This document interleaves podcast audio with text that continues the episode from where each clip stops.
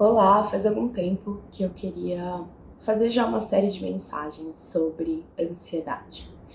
Eu queria trazer para vocês alguns conceitos, né, alguns motivos pelos quais a gente anda tão ansiosas e como que a gente pode é, desconstruir algumas, alguns pressupostos que a gente tem sobre a vida e incorporar algumas práticas espirituais da tradição cristã para que a gente possa andar por aí menos ansiosas.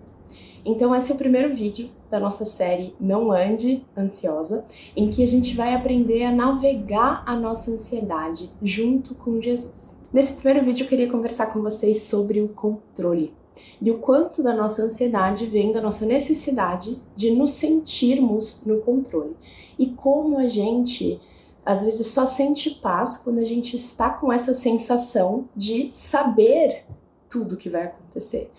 E essa sensação de que eu tenho capacidade de lidar com tudo aquilo que me vier, porque eu estou no controle da situação.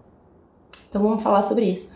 E sobre como é difícil, naturalmente, para nós, é, seres humanos caídos e corrompidos pelo pecado, abrirmos mão do controle e encontrarmos descanso, encontrarmos paz em meio às incertezas, em meio a nossa não capacidade de lidar com algumas situações da vida.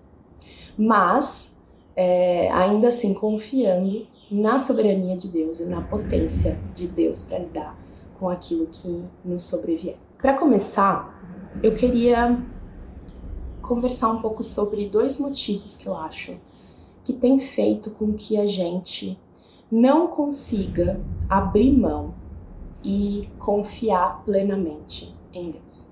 Muitas de nós crescemos na igreja, é, somos PhD em escola bíblica dominical, sabemos todo o catecismo, a gente sabe todos os atributos de Deus, mas na hora do vamos ver, a gente não consegue confiar. A gente fica com o coração apertado, a gente fica tentando solucionar o problema na nossa mente. E a gente não consegue de verdade crer naquilo que a gente diz acreditar. E por que que isso acontece? Dois motivos. Primeiro, a nossa mente não está alinhada com o nosso coração. A gente sabe muita coisa sobre Deus, mas a gente não passou por experiências que comprovem essas teorias como verdades e que fizessem com que essas teorias fizessem o download para o nosso coração.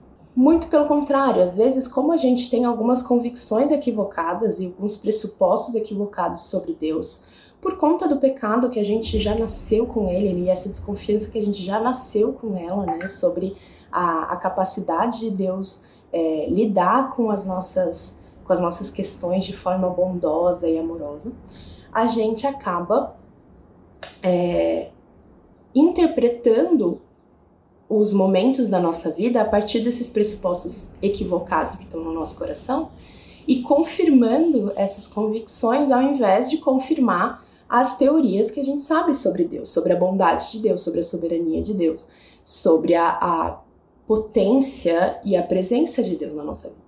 Tá? Então, esse é o primeiro motivo que eu acho que a gente não consegue de fato acreditar e colocar em prática aquilo que a gente diz crer. E o segundo motivo é que, de fato, a gente tem alguns pressupostos, muitos deles inconscientes sobre Deus, que nos fazem é, duvidar da bondade, da generosidade e do real, é, da real motivação de Deus, né, para com a gente. Muitas de nós, por não estarmos com nossa mente e nosso coração alinhados, né, a gente tem medo de admitir essas questões. A gente tem medo de dizer para Deus o que a gente realmente pensa sobre Ele e esse medo da gente admitir para Ele vem justamente desses pensamentos equivocados de que Deus na verdade é um juiz que vai nos castigar e que a partir do momento que eu for realmente sincera e admitir que eu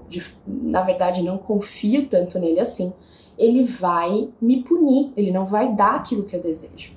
Muitas de nós acham que Deus é um estraga-prazer, que Ele não quer, na verdade, que eu seja feliz, e por isso eu fico segurando muito firme nas coisas que teoricamente me fazem feliz, porque se eu entregar essas coisas para Deus, a gente acha que ele vai tirar elas da gente e que a gente vai ter que viver uma vida de miséria, de sofrimento, porque essa é a vida cristã. Então, a gente tem esses pressupostos que estão muito enraizados no, no nosso coração e que são originais né, do pecado em si, porque o pecado distorce a nossa visão sobre Deus, e a gente não admite eles para o próprio Deus e não permite que Ele mesmo é, nos prove o contrário e redima essa visão que a gente tem dele. E aí a gente passa anos indo na escola dominical, anos ouvindo sermões, só que a gente vai enchendo a nossa mente de informações sobre Deus sem ter experiências com o Deus verdadeiro. Então, esses dois motivos têm nos impedido de realmente confiar de fato em Deus. E aí eu queria que a gente tivesse a clareza de que existem também duas formas de se estar perdida na vida. Às vezes a gente acha, né, que a pessoa perdida, a pessoa que está desviada do caminho de Jesus, é só aquela pessoa que está em rebelião contra Deus, que descaradamente diz: não, Deus é, é, Eu não quero saber nada de Deus, né? Deus é. Se, se existe mal no mundo, é, esse Deus não é um Deus bom, não é um Deus confiável, eu não vou. Não quero nada saber com esse Deus. Eu vou ser o rei da minha vida, eu vou determinar aquilo que eu quero, vou viver para outros motivos. Esse é um primeiro caminho, é o caminho da rebelião. Só que existe uma outra forma também de estar muito distante de Deus, que é o caminho da religião. E muitas de nós que crescemos na igreja estamos nesse caminho. A gente tem muita familiaridade com os conceitos, com as teorias de quem Deus é, mas pouquíssima vivência e experiência com essas verdades. E a gente acaba tendo essas imagens equivocadas de Deus ou um Deus muito castigador, muito julgador, que está anotando tudo que eu faço para me punir ou para me recompensar. Ou então a gente tem uma visão equivocada de um Deus que é tipo o Papai Noel, que qualquer coisa que eu peça ele vai me dar, porque eu sou filha do rei. E aí eu acabo também me frustrando quando esse Papai Noel se mostra como ele de fato é, não um Papai Noel, o Deus onipotente e onipresente que está é, com um propósito muito maior do que me dar conforto e bem-estar, ok? Então a gente precisa é, compreender que a gente pode estar anos na igreja e ainda assim não sermos discípulos de Jesus. E ainda assim, ainda não termos um relacionamento verdadeiro com Deus vivo. E eu digo isso com muito temor e muito tremor, porque isso aconteceu comigo. Eu creio que é um processo, eu creio que o Senhor já estava me é, falando comigo, me resgatando, mas eu passei muitos anos acreditando que eu era convertida e na verdade eu ainda não tinha dado o meu coração de fato para Deus. Eu estava usando Deus para ter uma vida boa para mim. Eu estava usando Deus para é, ter uma vida abençoada, com, contanto que eu fosse uma boa menina. E eu sei que isso pode ser pesado, eu sei que essa convicção, se o Espírito Santo tiver te trazendo essa percepção, ela pode gerar é, uma angústia anterior, uma vergonha, um, uma insegurança. Mas eu, eu quero que nesse momento, por isso a gente vai até dar, dar uma pausa, eu quero que neste momento você se sinta segura nos braços do Pai. Porque Ele não é um Deus castigador. Ele não é um Deus que está te julgando. Ele estava te esperando o tempo todo, de braços abertos, como uma filha que estava perdida e que está voltando para casa. E Ele quer te receber e te mostrar quem Ele verdadeiramente é. Então, é, não deixe que a culpa é, sobreponha a sua é, a sua real motivação de voltar para o Pai nesse momento tá bom? A culpa, a gente não, quando a gente está em Cristo, não há mais condenação para gente, não há mais é, motivo para gente querer se autocondenar se o nosso próprio Senhor não nos condena mais, porque Ele deixou que o próprio Filho dele é, tivesse a nossa culpa sobre ele, tá bom? Então, nesse momento, se você estiver sentindo culpa, joga essa culpa nos, nos pés do Pai e abrace o Pai, tá bom? Então, pausa feita. como a gente tem né, esses falsos pressupostos sobre Deus, seja a gente estando no caminho da rebelião, seja a gente estando no caminho da religião, a gente acaba devotando as nossas vidas a outras causas. A gente acaba entregando a nossa vida a outros deuses. Por quê? Porque nós, seres humanos, somos seres religiosos. Não existe nenhum ser humano que não seja religioso. O que, eu quero dizer com isso? Nosso coração é um coração que busca satisfação em algo ou alguém. E busca algo ou alguém por quem viver como fonte de significado para a nossa vida. Se esse algo ou alguém não é o Deus vivo, vai ser algum outro Deus morto. E esse Deus morto não necessariamente é um Deus ruim, né? Assim, no sentido de alguma causa ruim. Pode ser, pode ser que a gente transfira essa nossa devoção para a nossa família. E aí parece muito digno, né? A gente tá é, devotando a nossa vida à nossa família. Mas no fundo a gente ainda está devotando a nossa vida a um Deus que não vai nos dar satisfação, não vai nos dar sabedoria, não vai nos dar paz. Não é o Deus verdadeiro. Então não é um Deus que vale a pena você devotar a tua vida. Muitas de nós têm devotado as nossas vidas ao reconhecimento, ao sucesso, à produtividade, à relevância, à popularidade. Algumas de nós têm, têm dedicado a nossa vida a uma pessoa, a um relacionamento amoroso, ou ao sonho de um relacionamento amoroso, colocando as nossas expectativas e os nossos sonhos nesse momento em que a gente encontrar o príncipe encantado e a gente vai então ter tudo no lugar, nossa vida vai estar satisfeita.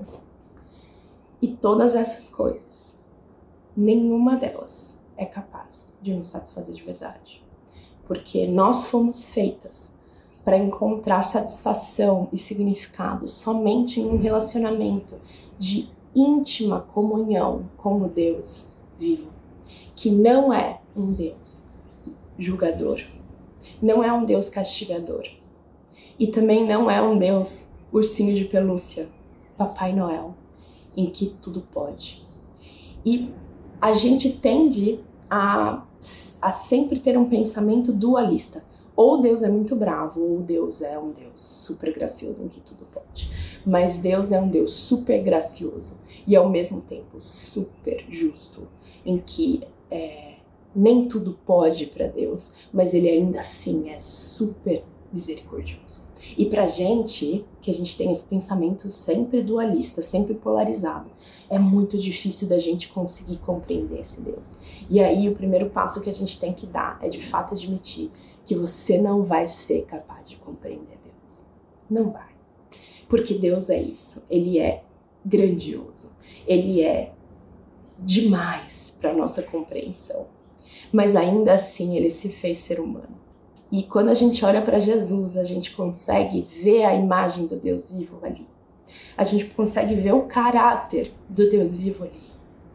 Um Deus manso, onipotente, um Deus incrível, poderoso e ainda assim manso, que não é irritado, que não se enfurece com facilidade, que suporta todo tipo de atrocidade contra ele, de blasfêmia contra ele, sem se irar, por causa da sua tremenda bondade, misericórdia, por causa do seu imenso amor para conosco e para com a sua boa criação.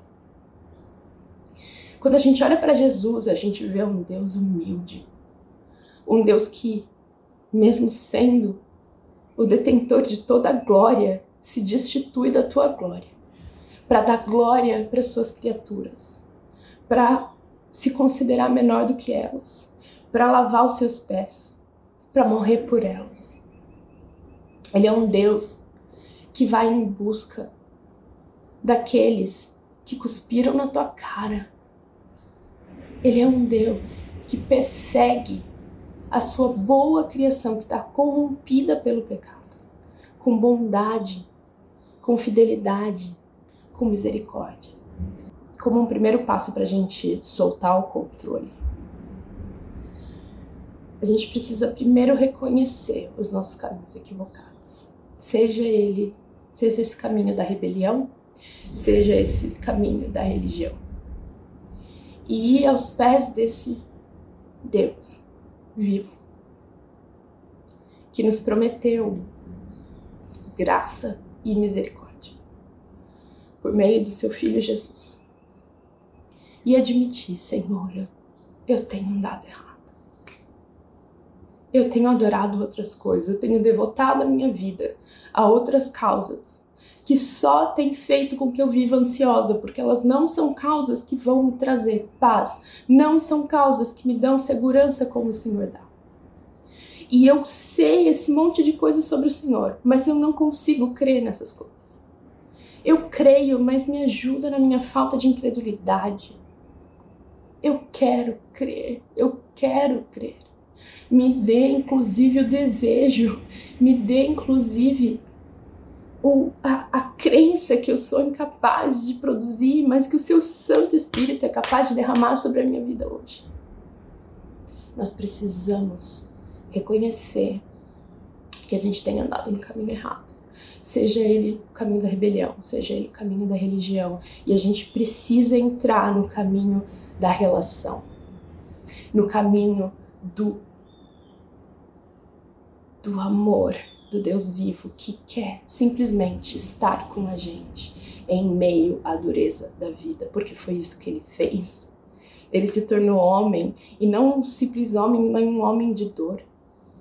Um homem que sofreu e que sabe o que é sofrer. E que quer estar com a gente em meio ao nosso sofrimento, da nossa condição humana corrompida pelo pecado. E aí, nesse momento em que a gente admite para o Senhor, a gente precisa nos arrepender. E o arrependimento é diferente da culpa. É muito diferente da culpa. A culpa pressupõe que você não tem jeito. A culpa pressupõe que você merece ser castigada. A culpa pressupõe que você é uma pessoa indigna, não merecedora. Mas o arrependimento pressupõe que Deus é um Deus que já levou a sua culpa sobre ele, que já levou o seu castigo sobre ele e que fez isso porque você é muito valiosa para o Senhor. Muito. Porque se você não fosse, ele não se daria todo esse trabalho. E o arrependimento é a admissão, é o reconhecimento. Eu preciso mudar, eu preciso seguir por outro caminho mas se não for o seu Santo Espírito a me conduzir, eu não vou conseguir. Eu preciso reconhecer. Eu preciso reconhecer que eu tenho feito escolhas equivocadas e que eu não sou capaz de fazer escolhas boas por conta própria sem estar em relacionamento contigo. Meu Jesus. Nesse momento de arrependimento, nesse momento de contrição do seu coração, não confunda arrependimento com culpa. Não tome sobre si uma carga que Jesus já tomou sobre ele. Você não tem mais condenação agora que você está em Cristo. E o nosso processo de santificação, o nosso processo de nos formar em seres humanos mais parecidos com Jesus, é um processo que vai demandar arrependimento em cima de arrependimento. E a cada momento que a gente se arrepender, vai ter graça de novo para recomeçar e vai ter glória de novo, porque o Senhor vai continuar e vai terminar a boa obra que ele já começou em você. E a gente precisa então incorporar no nosso viver o hábito espiritual de constantemente humildecer o nosso coração. Humildecer o nosso coração significa a gente descer a nossa condição de seres humanos, incapazes de compreender a grandeza de Deus, incapazes de compreender os porquês de Deus, incapazes de conter Deus e categorizar Deus. Mas o humildecer o nosso coração, além de nos descer né, e nos colocar no nosso devido lugar, pressupõe também molhar o nosso coração com lágrimas, para que nosso coração seja solo fértil para a palavra do Senhor. E aí a gente precisa recuperar a arte do lamento que a gente esqueceu na nossa história cristã. Mas o lamento pressupõe uma confiança no Senhor tão grande que vem de você crer que o Senhor está agindo, mesmo que você não esteja vendo. E frente às injustiças, frente ao sofrimento, frente aos momentos em que as coisas não vão da maneira como deveriam ser, você admitir para si mesmo e para Deus: Senhor, só me resta chorar. E quando a gente ousa chorar na presença de Deus, não como um choro de desespero, porque o desespero pressupõe falta de esperança, mas um choro de lamento, um choro de, de inconformidade, de, de pensar não era para ser assim, eu não precisava ainda estar tá errando nesses motivos, nesses mesmos motivos. A gente derrama as nossas lágrimas dentro dos jarros do Santo Espírito de Deus que está colhendo as nossas lágrimas como lágrimas preciosas que Ele não está desperdiçando.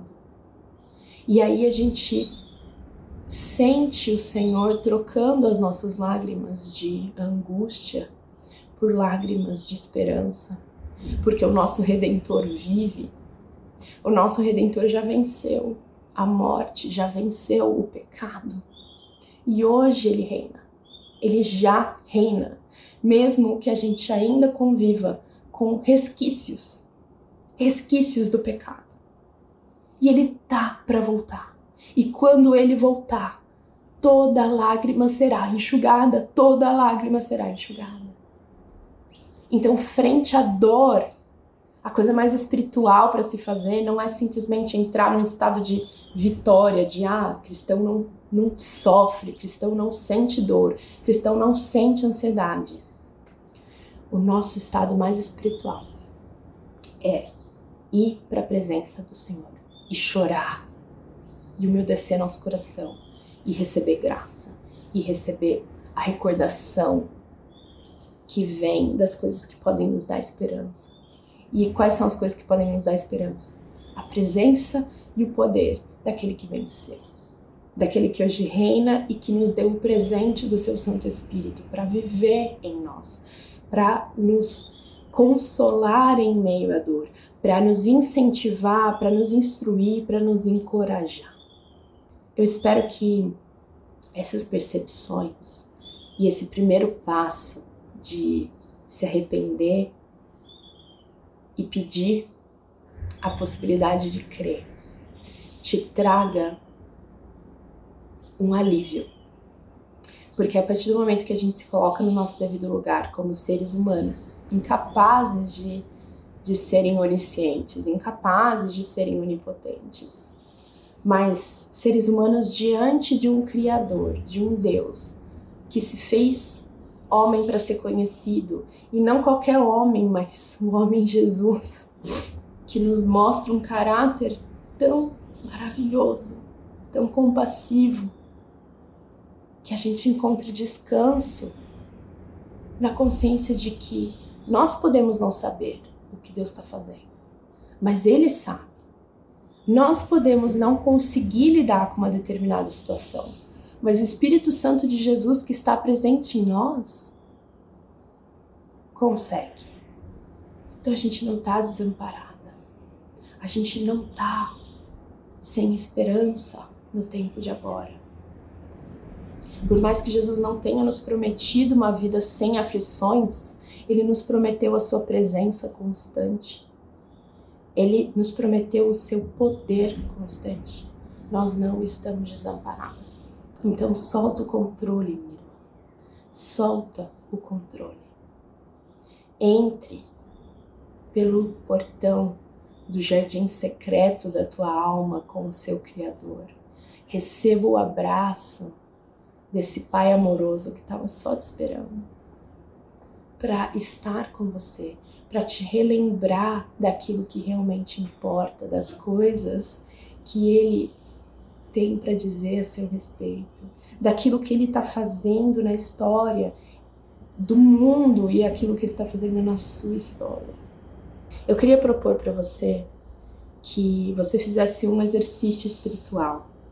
É, esse exercício é um exercício que vem da espiritualidade clássica, que são que são as práticas espirituais dos primeiros cristãos que, que fugiram para o deserto para não se corromper pelo Império Romano, quando o, o cristianismo se tornou a, a religião institucionalizada do Império.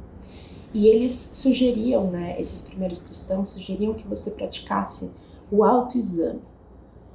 E o autoexame vem de você é, através da escrita, é, através de um tempo de meditação, que você perceba os seus caminhos, tá?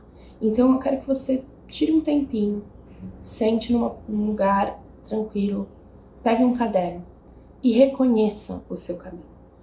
Identifique quais têm sido os seus ídolos, quais têm sido os seus equívocos e os seus pressupostos equivocados sobre Deus. Quais têm sido as causas que você não tem conseguido abrir mão para Ele e por quê? No fundo, o que, que você acha que vai acontecer caso você abra mão para Ele, para Deus, para Deus? E aí eu quero que você tire um tempo para ler e meditar em Tiago 4 e fazer esse movimento de humildecimento do seu coração, tá? Eu vou ler Tiago 4 aqui para gente ter como texto base dessa nossa reflexão. De onde vêm as discussões e brigas em seu meio? Acaso não procedem dos prazeres que guerreiam dentro de vocês? Querem o que não têm e até matam para conseguir. Invejam o que os outros possuem, lutam e fazem guerra para tomar deles, e no entanto, não têm o que desejam, porque não pedem. E quando pedem, não recebem, pois seus motivos são errados. Pedem apenas aquilo que lhes dará prazer adúlteros. Não percebem que a amizade com o mundo os torne inimigos de Deus? Repito, se desejam ser amigos do mundo, tornam-se inimigos de Deus. O que vocês acham que as Escrituras querem dizer quando afirmam que o Espírito colocado por Deus em nós tem ciúmes? Contudo, ele generosamente nos concede graça. Como dizem as Escrituras, Deus se opõe aos orgulhosos, mas concede graça aos humildes. Portanto, submetam-se a Deus. Resistam ao diabo e ele fugirá de vocês. Aproximem-se de Deus e ele se aproximará de vocês. Lavem as mãos. Purifiquem o coração, vocês que têm a mente dividida. Que haja lágrimas lamentação e profundo pesar, que haja choro ao invés de riso e tristeza em vez de alegria. Humilhem-se diante do Senhor e Ele os exaltará. Vamos orar? Pai querido, nós queremos entregar, Senhor, as nossas vidas a Ti de verdade, admitindo a nossa incapacidade de crer e de te amar com todo o nosso coração. Meu Jesus, nos perdoe, perdoe a nossa incredulidade, perdoe a nossa falta de fé, perdoe a nossa devoção corrompida, perdoe a nossa adoração a falsos ídolos. Santo Espírito de Deus, por favor, nos encha com o querer com a capacidade, Senhor, de te amar, de te desejar, de nos deleitar. Quebre, Senhor, toda falsa imagem que nós temos sobre ti. Quebre, Senhor, tudo aquilo que tem nos impedido de nos aproximar e nos deleitar na tua presença. Em nome de Jesus. Amém. Se você gostou desse vídeo, eu peço que você curta, que você comente, deixe o seu, né, sua impressão para que a gente possa saber como esse vídeo tocou o seu coração. E compartilhe com as suas amigas também, ok? Eu queria te deixar um recado.